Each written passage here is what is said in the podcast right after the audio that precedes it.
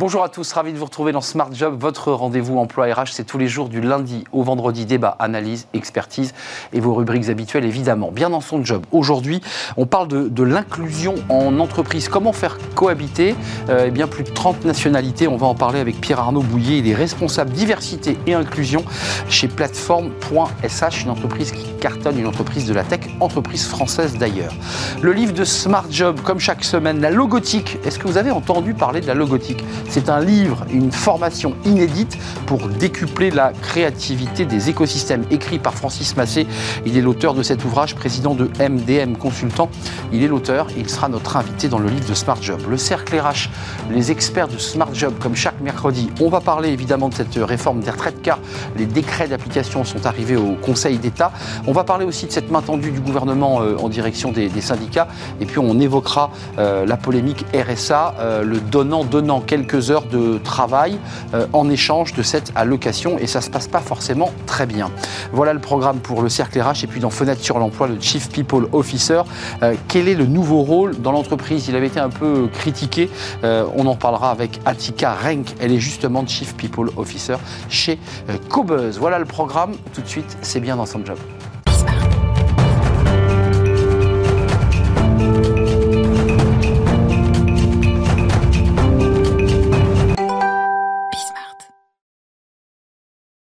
Bien dans son job, on parle d'inclusion, de diversité, euh, et on en parle là très concrètement dans, l'entreprise, comment on, peut faire coexister, cohabiter harmonieusement plus de 30 nationalités, 47 d'ailleurs nationalités. On en parle avec Pierre-Arnaud Bouillet. Bonjour Pierre-Arnaud. Bonjour Arnaud, enchanté. Ravi de vous accueillir. Vous êtes responsable diversité et inclusion euh, chez plateforme.sh.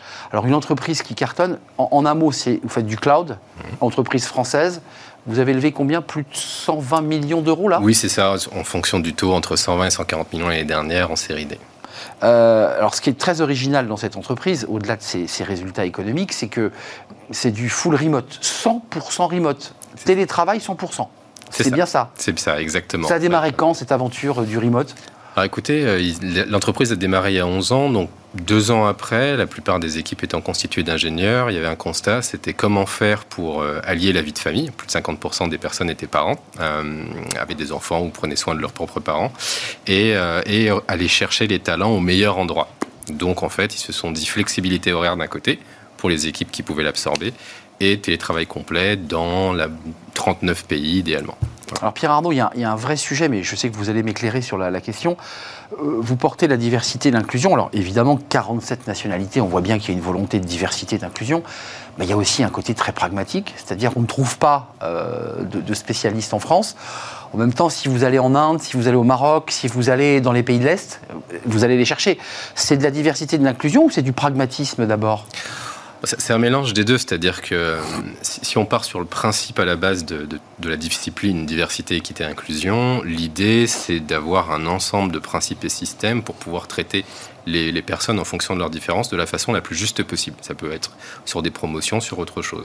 Partant de ça, comme vous l'avez très bien dit, on ne choisit pas où sont les personnes. Et donc ce qu'on s'est dit, c'est que comme cette discipline a pour effet euh, un bien-être au niveau des collaborateurs, une augmentation de leur productivité, ce qui est bénéfique pour l'entreprise, permet parfois de devenir leader, mais également un, effet long terme sur le sentiment d'appartenance, voire social, puisque d'autres entreprises peuvent être tentées de faire la même chose. En fait, on s'est dit autant allier l'utile et l'agréable et, investir là-dessus massivement. Un mot sur les 47 nationalités. J'évoquais l'Inde. Enfin, je, pense que je ne me suis pas beaucoup trompé, mais 47, ça veut dire que c'est tous les continents où vous allez, vous allez recruter tout à fait. On a divisé le monde en trois régions, on va dire euh, Canada, US, euh, Amérique du Sud. Euh, ensuite, toute la zone Europe plus Moyen-Orient. Et enfin, pour terminer, l'Asie. Et en fait, en, fonction du business et des personnes présentes, eh bien, on va dimensionner les entités sur place pour, pour bah, augmenter l'intérêt de l'entreprise. donc tout le monde en full remote, entreprise française qui est une scale-up qui, qui, marche très très fort, on vient de l'entendre. Toutes ces personnes, en fait, vous allez les chercher, elles sont recrutées, elles ont un contrat français. Comment, ça se passe? Parce que c'est, euh, elles disent, bah, c'est formidable. Moi, je, suis ingénieur en Inde, je vais avoir un contrat français avec tous les droits qui vont avec? Alors pas exactement.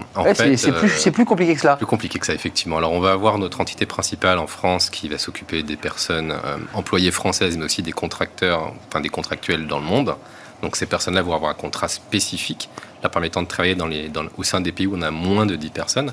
En revanche, les pays où on a plus de 10 personnes et beaucoup de clients de commande, on va créer une identité légale avec euh, des avantages liés au pays en question. On essaye souvent d'en rajouter un peu plus, euh, mais voilà, on essaye d'être le plus juste possible en fonction des... Enfin, le plus juste et en même temps le plus attractif possible aussi, puisque j'imagine que la concurrence est rude. Vous êtes quand même un, peu le gaulois là, dans les entreprises françaises, parce que le 100% remote, full remote total, euh, à ma connaissance, il n'y en a pas beaucoup qui, qui, usent de cela. vous qui, portez cette question de l'inclusion, c'est quoi les avantages?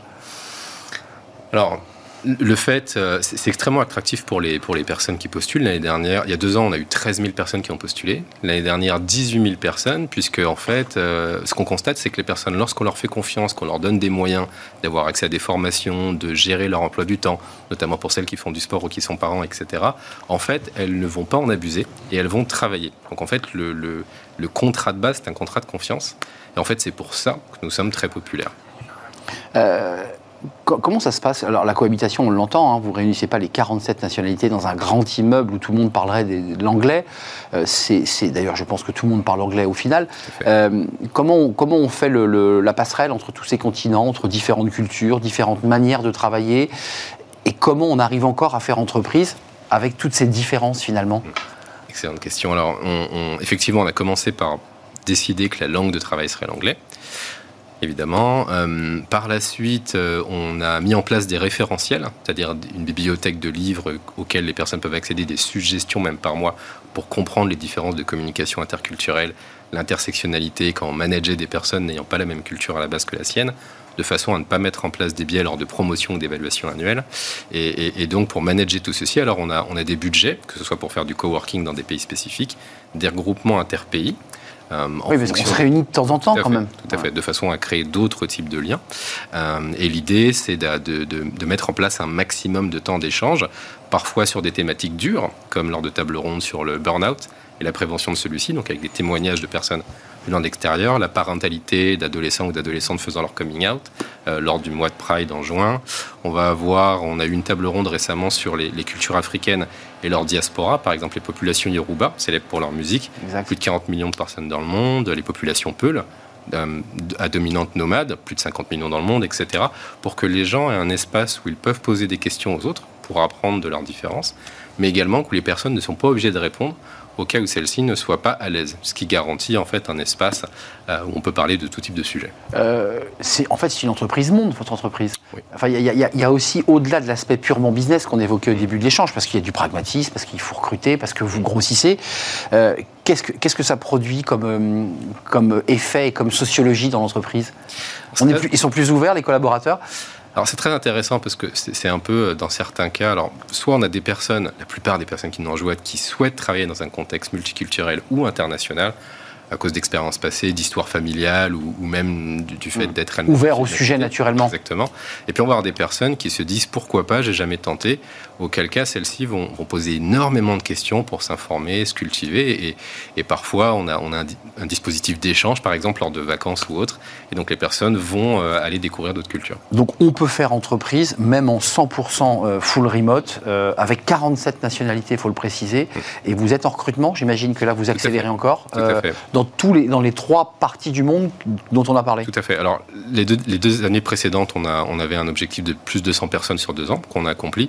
Maintenant, euh, on souhaite prendre soin des collaborateurs, on continue à recruter, mais on investit sur ce qu'on appelle le talent management pour leur permettre d'être encore plus performants au sein de leur job. L'empowerment. Exactement. Euh, Pierre Arnaud, une dernière question. C'est quoi la nationalité dominante ou les trois nationalités qui dominent euh, chez, chez Plateforme Alors, euh, une centaine de personnes du côté français, une centaine de personnes du côté américain, et après pour le reste, ça c'est à peu près égal entre Inde, Australie, Allemagne, Canada et Angleterre peu ou prou. C'est la liste des, pays qui vivent, de toutes ces nationalités qui, qui, vivent harmonieusement, en tout cas si je vous entends, au sein de plateforme.sh. Euh, Merci Pierre Arnaud Bouillet d'être venu nous rendre visite, responsable diversité et inclusion dans cette scale-up française, faut-il le préciser, mais entreprise monde. Merci à vous. Merci beaucoup. On tourne une page chez le livre de, de, Smart Job comme chaque semaine. Alors là, là, évidemment, on va découvrir quelque chose dont je pense que vous n'avez jamais entendu parler.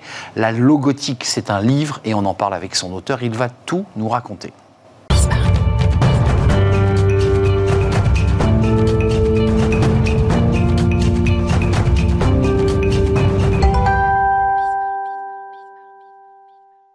Le livre de Smart Job. Euh, alors, un livre euh, avec un, mot dont vous n'avez jamais entendu parler. D'ailleurs, je crois même qu'il n'est pas dans le dictionnaire.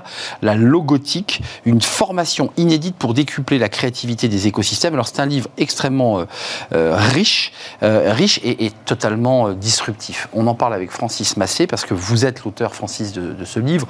Alors, on vous connaît. Vous êtes venu sur ce plateau nous parler d'aviation au moment de cette crise Covid où on disait que plus aucun avion ne décollerait, ce qui évidemment est, est faux.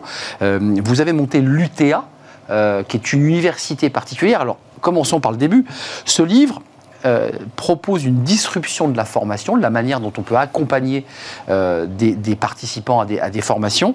Mais ce qui est intéressant, c'est que c'est une expérience qui est née de ce que vous faites déjà à l'UTA et vous vous êtes dit de cette réalité ben, finalement, je vais en faire un concept. Souvent, c'est l'inverse. On fait un concept et puis ensuite, on irradie cette la réalité du quotidien. Vous, vous êtes parti de l'inverse.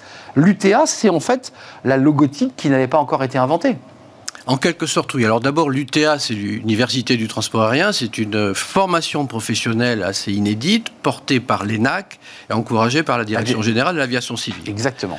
Euh, j'ai testé cette idée de logotique à partir euh, d'UTA et tout l'écosystème du transport aérien, la filière professionnelle de l'aéronautique et du transport aérien a, porté cette, cette, aventure, ce nouveau concept. C'est une formation professionnelle, mais c'est une formation professionnelle qui a euh, une singularité, c'est une formation professionnelle au sein d'une filière professionnelle, pas dans une entreprise unique ou une administration unique. C'est-à-dire, c'est une, c'est une formation professionnelle à l'intérieur de la totalité de l'écosystème du transport aérien et de la construction aéronautique. Pour donner envie à ceux qui, s'intéressent à ces sujets de, de formation, il y a l'idée d'associer tous les acteurs dans des écosystèmes, le public, le privé. Page 96, quand même, vous nous prenez par la main. Vous dites, euh, il n'est pas aisé de, euh, aisé de présenter la logotique en tant que forme particulière de formation professionnelle continue. On est clairement dans la notion d'université d'entreprise, sauf que nous sommes ici dans une université inter-entreprise doublée en sus d'un partenariat public-privé. J'ai essayé de trouver la définition. C'est ça l'idée? C'est l'idée. On fait tomber les murs, quoi. On fait tomber les murs. On prend dans une même conception de formation l'ensemble des parties prenantes d'une même filière professionnelle. Bon, c'est facile à comprendre en termes de, de transport aérien. Euh, l'écosystème du transport aérien, ce sont les avionneurs, les motoristes, euh, les compagnies aériennes, les aéroports, toute la supply chain aéronautique, les compagnies aériennes, la DGAC, où tout le monde se forme. Tout le monde se forme en même temps. On fédère les équipes. Ce sont des hauts potentiels, c'est le top du middle management, c'est des, des cadres dirigeants supérieurs. On forme les équipes, on les apprend à travailler ensemble, à fédérer, à partager leur point de vue et à réfléchir aussi euh, sur euh, l'avenir de cet écosystème. Et Aujourd'hui, il y a tout un tas de thématiques qui font que euh, cette, cette, filière est interpellée et se pose des questions. Vous êtes beaucoup intéressé aux, enjeux de la fonction publique et à travers ce livre, vous y revenez puisque vous dites notre modèle est pour ne pas dire en panne, euh, quasiment subclaquant. Il faut le réinventer. On le réinvente comment? En faisant rentrer dans l'écosystème des acteurs privés, en ouvrant la fonction publique et ses acteurs à d'autres formes de, formation. C'est ça la, philosophie de la logothèque? Oui, c'est tout à fait ça. Si vous voulez, le service public, c'est d'abord et avant tout le service du public. Donc, mettre les fonctionnaires concernés dans un écosystème particulier, là, en l'occurrence, la DGAC pour l'écosystème du transport aérien, eh bien, on les met en présence de leurs homologues dans les différentes parties prenantes de cet écosystème, dans l'ensemble des entreprises. Donc c'est un partenariat public-privé. Et aujourd'hui, on a fait la preuve du concept, puisque ça fait sept ans que l'École nationale de l'aviation civile, euh, avec tout le secteur aérien, euh, développe cette formation. Euh, vous insistez aussi sur, euh, au-delà de, ces sujets très organisationnels, c'est-à-dire de faire travailler ensemble des gens qui objectivement n'ont pas forcément l'habitude de travailler ensemble, vous le prouvez à l'UTA, vous évoquez aussi un concept écologique de transformation de notre société. comment vous allez jusque-là à travers la logotique? Comment on y accède? Oui, alors là je fais appel à deux notions clés, c'est l'écosystème, un écosystème complexe innovant, euh, qui est porté notamment par euh, Michel Salofkost euh, et, beaucoup d'autres. Et Michel Salofkost intervient d'ailleurs Absolument. à, l'Université du transport aérien en sa qualité de directeur de la prospective à l'Université catholique de, Lille. Mais cet écosystème innovant a besoin pour innover, de d'être beaucoup plus cohérent et de mieux se connaître dans son interne, partie prenante, publique et privée. Mais pour être innovant, il faut qu'il s'ouvre à d'autres écosystèmes. Et pour s'ouvrir à notre écosystème, il faut d'abord que lui-même soit cohérent, soit cohésif. Et s'ouvrir, l'exemple pour illustrer ça, c'est très simple à comprendre. Euh, la décarbonation aujourd'hui, qui est, qui est absolument obligatoire, indispensable, et qui est un enjeu de l'écosystème du transport aérien, ne peut se faire qu'en que si cet écosystème se met en contact avec l'écosystème de l'énergie. Et en même temps, l'écosystème doit être transformant, en ce sens qu'il doit être une solution pour la société, et la société désirable que l'on souhaite pour demain. Merci d'être venu nous rendre visite, Francis Massé. La logotique, alors c'est un nouveau mot. Euh, au-delà du mot, c'est un concept extrêmement euh, détaillé. Et qu'on peut appliquer dans d'autres écosystèmes, la santé, euh, les médias, etc. Les médias, publics, privés, ça c'est un concept. En fait, en train de, le système va, va, va, se rebiffer quand même après avoir lu votre livre, non? Ben non, puisque ça fait sept ans que nous appliquons à l'Université du transport aérien cette méthode et je ne pense pas qu'on puisse Enfin, on peut vraiment l'appliquer dans d'autres écosystèmes qui en ont bien besoin parce que notre société est faite d'organisations. Et c'est toutes les organisations qu'il faut faire évoluer et qu'il faut transformer. Une formation inédite pour décupler la créativité des écosystèmes. Euh, édition L'Armatan, il faut toujours citer l'éditeur avec une préface de Yannick Aswad et une postface de Michel Saloff-Coste, auteur Francis Massé. On a été complet. Merci Francis Massé de Merci beaucoup. rendu visite. vous êtes à la tête de, l'UTA, euh, l'Université du transport aérien. À l'ENAC. L'ENAC. Merci à vous. On tourne la page. Euh, courte pause. Les experts de Smart Job avec l'actualité, elle est riche. On va parler de la main tendue d'Elisabeth Borne au, syndicat. on va aussi évoquer les décrets d'application qui sont au Conseil d'État, les décrets d'application de la réforme des retraites. Et on va parler de la polémique RSA, le donnant-donnant, un peu de travail en échange de, de l'allocation. Ça ne se passe pas forcément très bien. On en parle avec nos experts juste après la pause.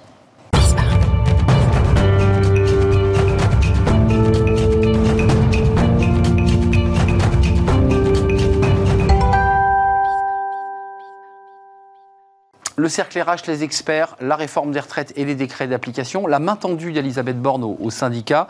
Est-ce dire que c'est euh, doucement euh, le champ du signe de la contestation? Peut-être pas.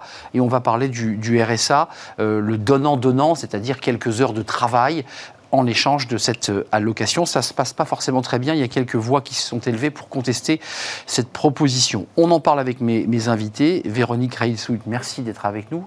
C'est toujours un plaisir. Vous êtes la CEO de Backbone Consulting et, et euh, vous avez devant vous euh, votre dernier livre. Il, sort aujourd'hui, donc il est tout chaud des, des imprimeries. L'ultime pouvoir, la vérité sur l'impact des réseaux sociaux.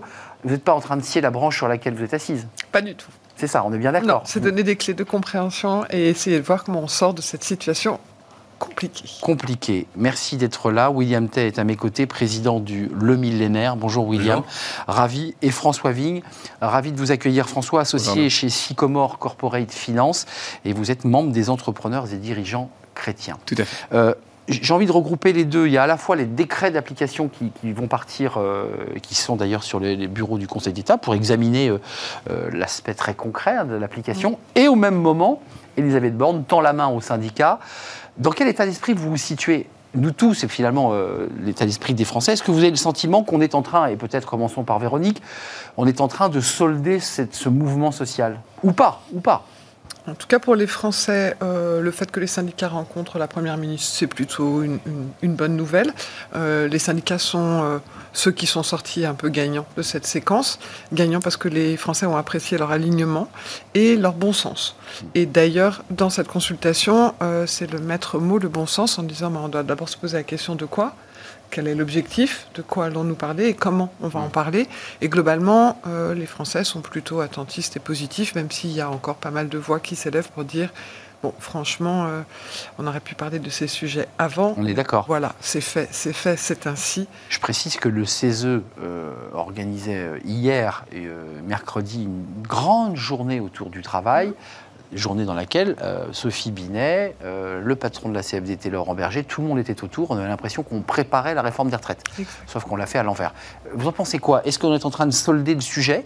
D'une manière, je dirais, euh, un peu douce Il reste encore des casseroles, il reste encore des ministres qui sont interpellés, évidemment, mais on a le sentiment que tout ça est en train de doucement s'atténuer. Peut-être me trompais-je Non, mais je pense que tout le monde souhaite sortir de la crise. Et ça fait maintenant plusieurs mois qu'on est dans la crise, qu'on est dans une phase de, euh, qui, qui, est euh, préoccupante pour, la démocratie française et pour la société. Donc je pense qu'il est très souhaitable d'en sortir. Tout le monde cherche à en sortir. Il faut, trouver, un chemin de sortie. Et on sait que c'est toujours compliqué quand il y a un rapport de force, quand il y a en plus un jeu de rôle. Donc il faut trouver ce chemin de sortie.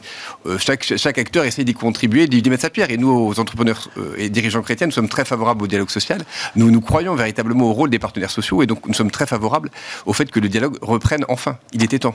16-17 mai prochain, donc, en format bilatéral. Alors, c'est du jargon de dialogue social et de syndication. On, se voit un peu en tête à tête et ça évite la grande tablée où personne ne se dit rien, parce que c'est un peu ça le sujet.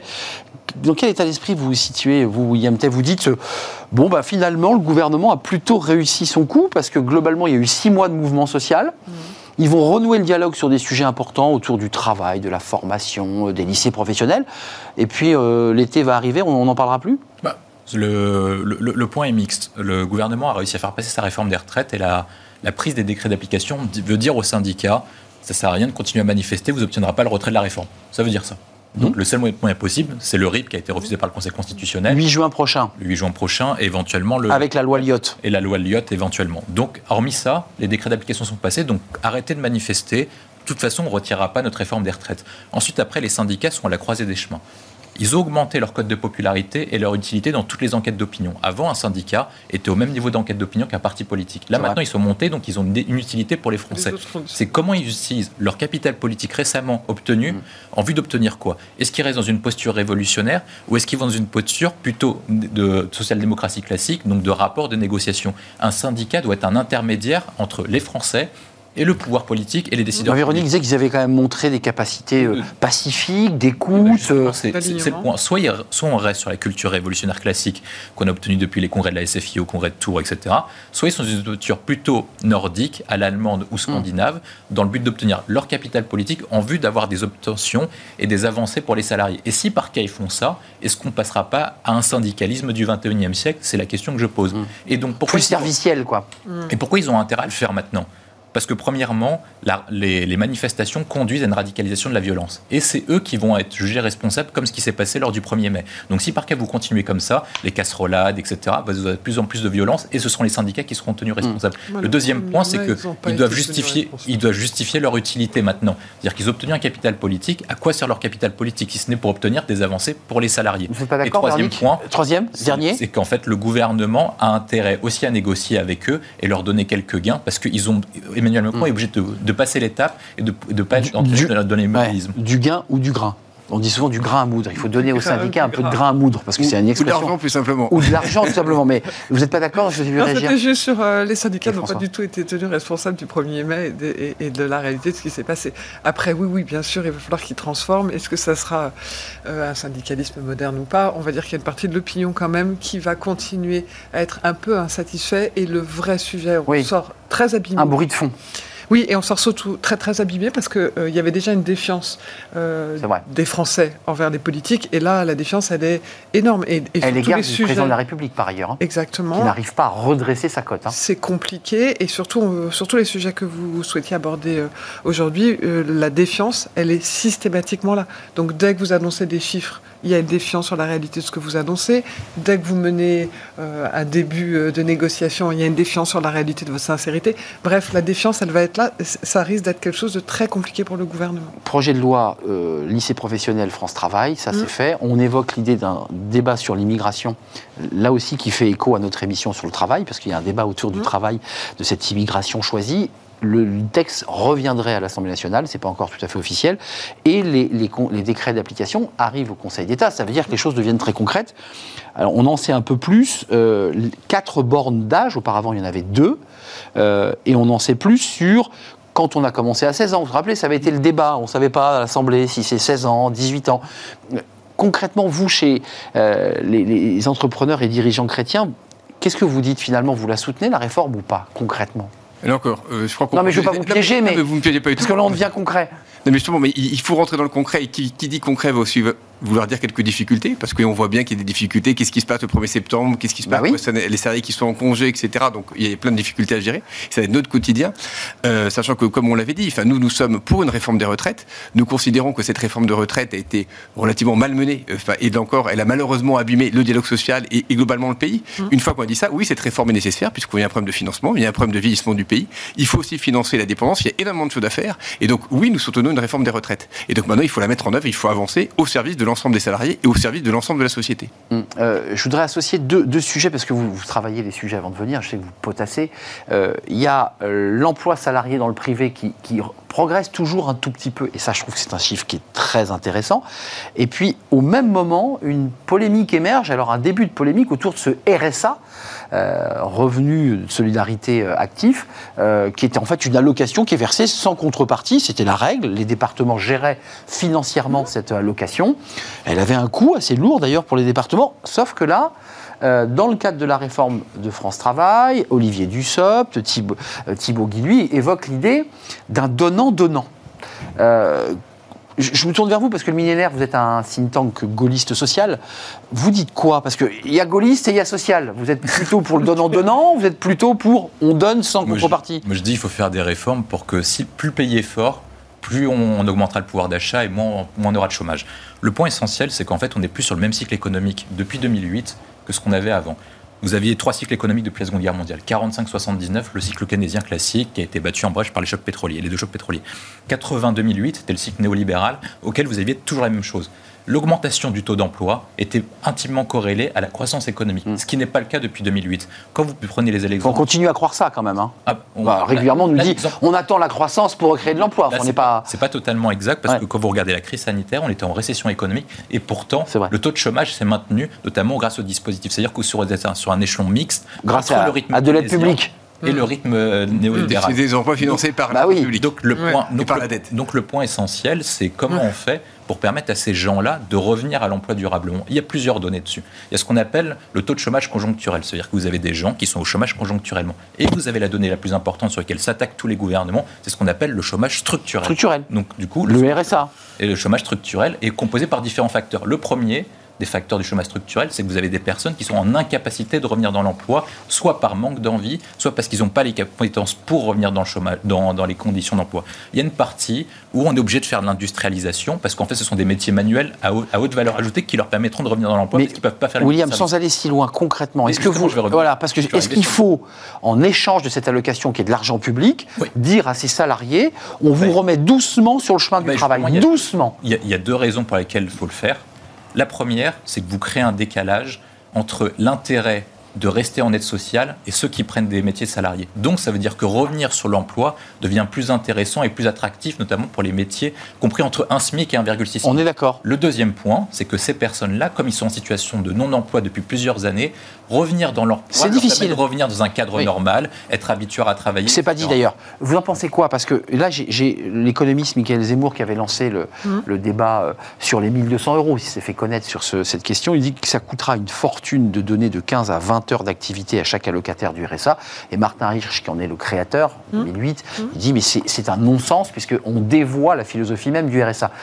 Euh, Qu'est-ce que vous en pensez? Parce que l'opinion est plutôt favorable à l'idée du donnant-donnant. L'opinion globalement est plutôt favorable. En tout cas, euh, les classes moyennes, les gens qui ne sont pas directement concernés par le RSA considèrent que c'est- c'est Mmh. une bonne nouvelle. Pour autant, il y a pas mal de témoignages, en particulier du contrat engagement jeune, Oui. euh, de jeunes qui suivent euh, ces contrats et qui disent que c'est vraiment bien. Donc ça fait un Et peu ça fonctionne. aussi les choses. Mais globalement, les mots qui ressortent le plus quand j'essaie de regarder les, les commentaires, euh, c'est travail gratuit, bénévolat, culpabilité, beaucoup autour de la culpabilité et globalement les gens qui connaissent bien le sujet, en particulier euh, dans les fameux territoires ou régions, je ne sais plus comment on doit dire Ouais, maintenant. territoire, c'est le mot à la mode. Territoire euh, disent que ça n'est pas du tout euh, faisable, que c'est très compliqué et que euh, la probabilité que ça puisse se déployer euh, reste compliquée.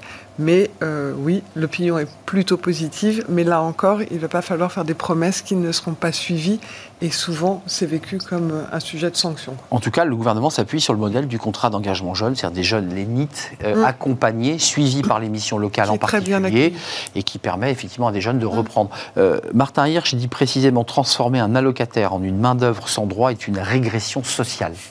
Bon, je pense qu'il faut, il aller au-delà des déclarations et, et surtout par rapport à, ces problèmes, je dirais finalement, euh, d'intégration. Bah, je suis plus un perdant d'années. Ça fait 30 ans qu'on dit qu'il faudrait, à chaque fois, on l'a dit pour le RMI, pour le RSA, il faut euh, intégrer les gens dans le travail. Et je pense que nous sommes tous très favorables. Après, il faut aller au-delà des effets d'annonce et aller dans la pratique. Ce n'est pas simple. C'est, c'est- parce qu'il faut, il faut encadrer, il faut les former, il faut trouver les emplois. Donc, donc aller au-delà au-delà des d'annonce pour vraiment aller dans le détail des choses et permettre à tous ces, ces salariés ou, ou- ou ces gens exclus du monde du travail d'y rentrer. Et donc ça, c'est vraiment notre rôle, sachant que je pense que le vrai objectif, ça serait que le RSA n'existe plus parce que tout le monde sera en activité ou n'existe quasiment plus. Bien sûr. Et donc aujourd'hui, le vrai objectif, c'est de continuer à aller vers le, euh, vers le plein emploi pour éviter que des gens restent en dehors du marché du travail.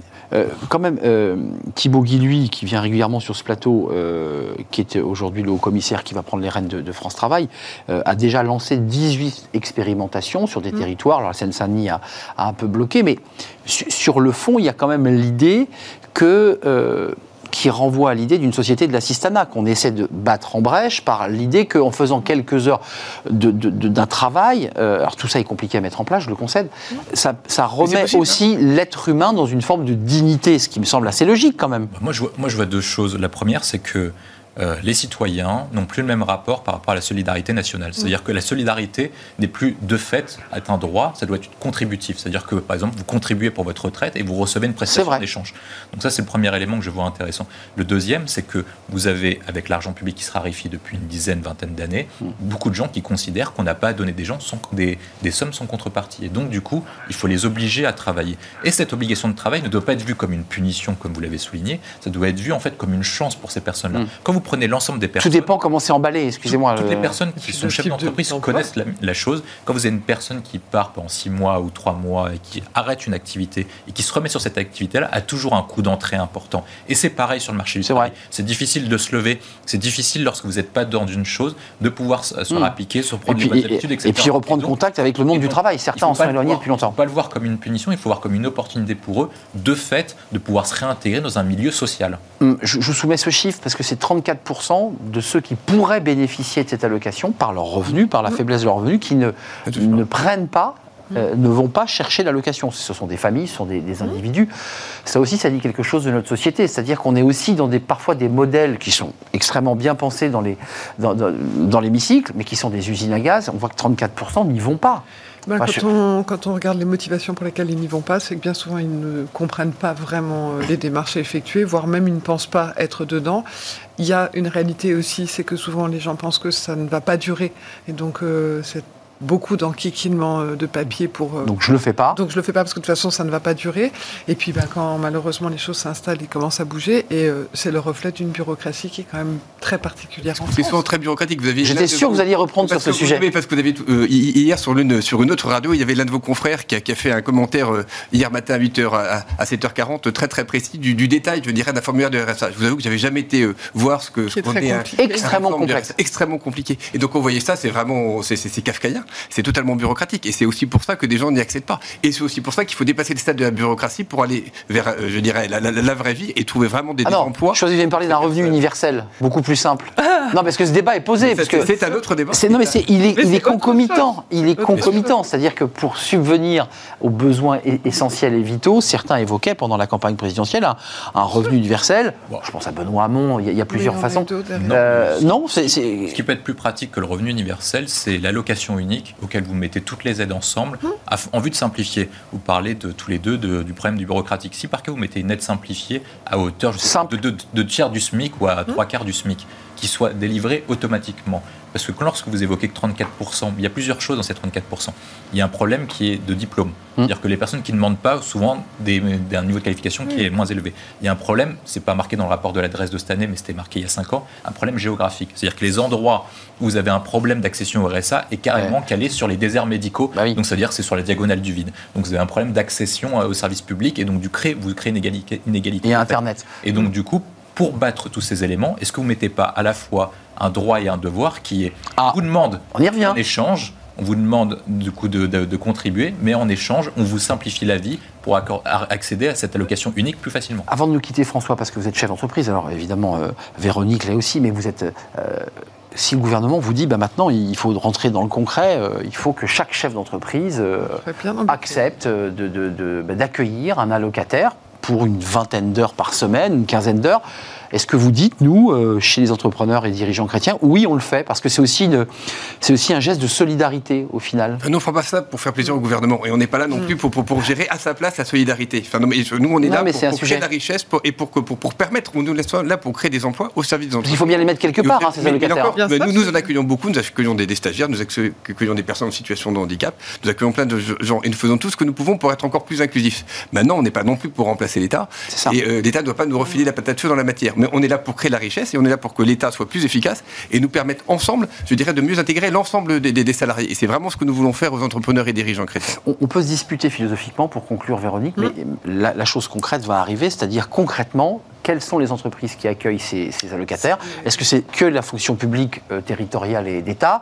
Et les entreprises ne sont pas mêlées, donc ça, ça sera un échec. C'est ça le concret. hein? C'est bien ça, tout- de- les, les discussions, comme je vous disais, les gens sont d'accord sur le principe, euh, oui, voire même plutôt favorable. Oui, euh, c'est- Il y a énormément de commentaires de gens qui disent mais moi j'ai essayé et les entreprises euh, ne sont pas forcément si ouvertes que ça, c'est pas si simple que ça, faut voir la qualité des boulots qui sont proposés. Comme vous le disiez fort justement, c'est compliqué de se remettre dans le vrai. circuit et donc euh, arriver à convaincre un chef d'entreprise que Mm. oui sur ces 20 heures je serai extrêmement Oui, parce performant. qu'il voilà. y a un rôle de Très tuteur et de formation. hein, Et puis pour euh, les entreprises, très sincèrement, c'est compliqué. Et pour les, les petites et moyennes entreprises, qui est quand même le gros du tissu économique français, eh bien consacrer du temps à quelqu'un, si on veut bien le faire, on n'a pas toujours le temps, les moyens, l'énergie, et tout simplement même euh, des typologies de travail qui correspondraient à la réalité des besoins. Mais c'est pour ça qu'il faut demander aux partenaires sociaux de se mettre ensemble autour de la table pour gérer ce sujet, parce qu'ils sont les mieux à même de permettre et de voir ce qui est possible en entreprise. 16 et 17 mai prochain, on en saura plus Ouais. dans les fameuses bilatérales. L'ultime pouvoir, je ne veux pas qu'on se quitte sans avoir Oui. parlé de ce livre, La vérité sur l'impact des réseaux sociaux, édition euh, du CERF,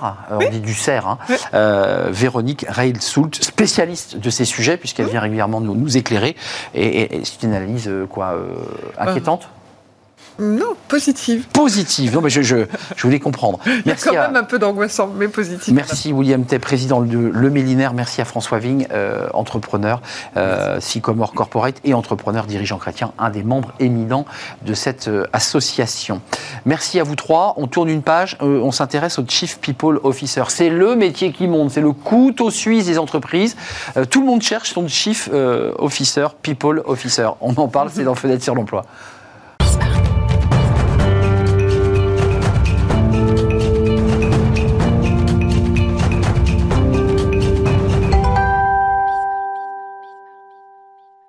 Fenêtre sur l'emploi, vous en avez entendu parler, vous en recherchez les Chief People Officer. Tout le monde veut son Chief People Officer. Euh, un nouveau rôle dans l'entreprise, un poste très recherché, et on en parle avec Atika Renk. Euh, bonjour Atika, Bonjour. ravi de vous accueillir. Vous êtes, alors, ça tombe très bien, vous êtes Chief People Officer chez Cobuzz. C'est ça. Euh, D'abord, avant de parler de votre métier, Cobuzz, c'est quoi? Alors, Cobuzz, c'est une plateforme de streaming et de téléchargement de musique haute qualité qui propose également euh, un contenu éditorial réalisé par nos experts euh, musique. Et, et vo- votre métier, dans, dans ce contexte fun finalement de la musique, Mhm. du streaming, c'est un environnement très sympa. Euh, pourquoi on dit Chief People Officer et pourquoi pas on ne dit pas DRH C'est quoi la différence? Parce que j'ai le sentiment que les compétences que vous avez sont beaucoup plus larges que celles d'un DRH. Alors, pas tellement, finalement. Euh, Aujourd'hui, on a plutôt euh, décidé de, de- de changer un peu l'intitulé. D'une part, parce que Cobus est une boîte internationale. On est présent dans 26 pays. Euh, on a également des collaborateurs qui sont dans d'autres pays. Et donc, notre langue de travail, c'est l'anglais. Euh, Donc plus facile d'utiliser Chief People Officer. Exactement. Et euh, dans Chief People Officer, on a rajouté la dimension people. Euh, donc la dimension, euh, voilà, aujourd'hui on parle de personnes, on ne parle pas de, de ressources humaines, un, Hmm. C'est truc un peu abstrait. C'est vrai c'est contesté ce mot. Alors c'est contesté parce que finalement, c'est plus le même métier qu'on a connu il y a 20 ans.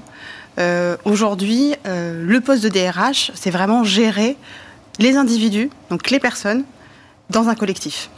J'avais le sentiment que dans l'intitulé de Chief People Officer, on, va le dire beaucoup dans, ce, dans cette rubrique, c'est un petit côté aussi un peu plus couteau suisse, être en capacité d'être plus réactif euh, que le DRH n'a pas. Je ne sais pas si vous voyez ce que je veux dire. Il y a, la porte est un peu plus fermée peut-être parfois chez le DRH et très très ouverte chez le, Chief People Officer. Peut-être me trompais-je Ah, pas du tout. Ah, on est très opérationnel, justement. Ouais. Alors, encore une fois, hein, euh, je pense que le métier de DRH a changé. hein. Euh, c'est pour ça qu'on l'appelle comme cela aujourd'hui. Parce que vous avez une formation RH, euh, DRH, on est d'accord alors Alors, j'ai une formation RH, Psychologie, finance, finance. psychologie. Aujourd'hui, il y a des écoles qui existent et qui sont super hein, d'ailleurs. C'est vrai. euh, et qui apprennent vraiment le métier de RH, parce que finalement, moi, avec mon cursus, je l'ai appris au travers de mes expériences. Mais finalement, moi, j'ai toujours considéré que le métier de DRH était un métier opérationnel, de terrain, euh, parce que parce qu'il faut écouter, il faut être à l'écoute. Mais vous nous dites quand même, dans la jeune génération que vous incarnez, on est un peu. Alors, on, a quitté le, dé- le- le- le délégué du, du personnel ou le, monsieur qui était dans le bureau au XXe siècle. On est en train doucement de quitter le mot de DRH pour arriver à quoi? C'est quoi le profil de ce chief euh, euh, people officer? Plus ouvert, plus au contact euh, Comment vous définiriez votre, votre fonction et votre métier finalement? Alors, je dirais plus ouvert, certainement, puisque plus dans le contact, hein, comme vous le dites si bien, et également euh, plus agile. Hein, c'est un mot à la mode hein, qui existe depuis euh, bah, après-Covid.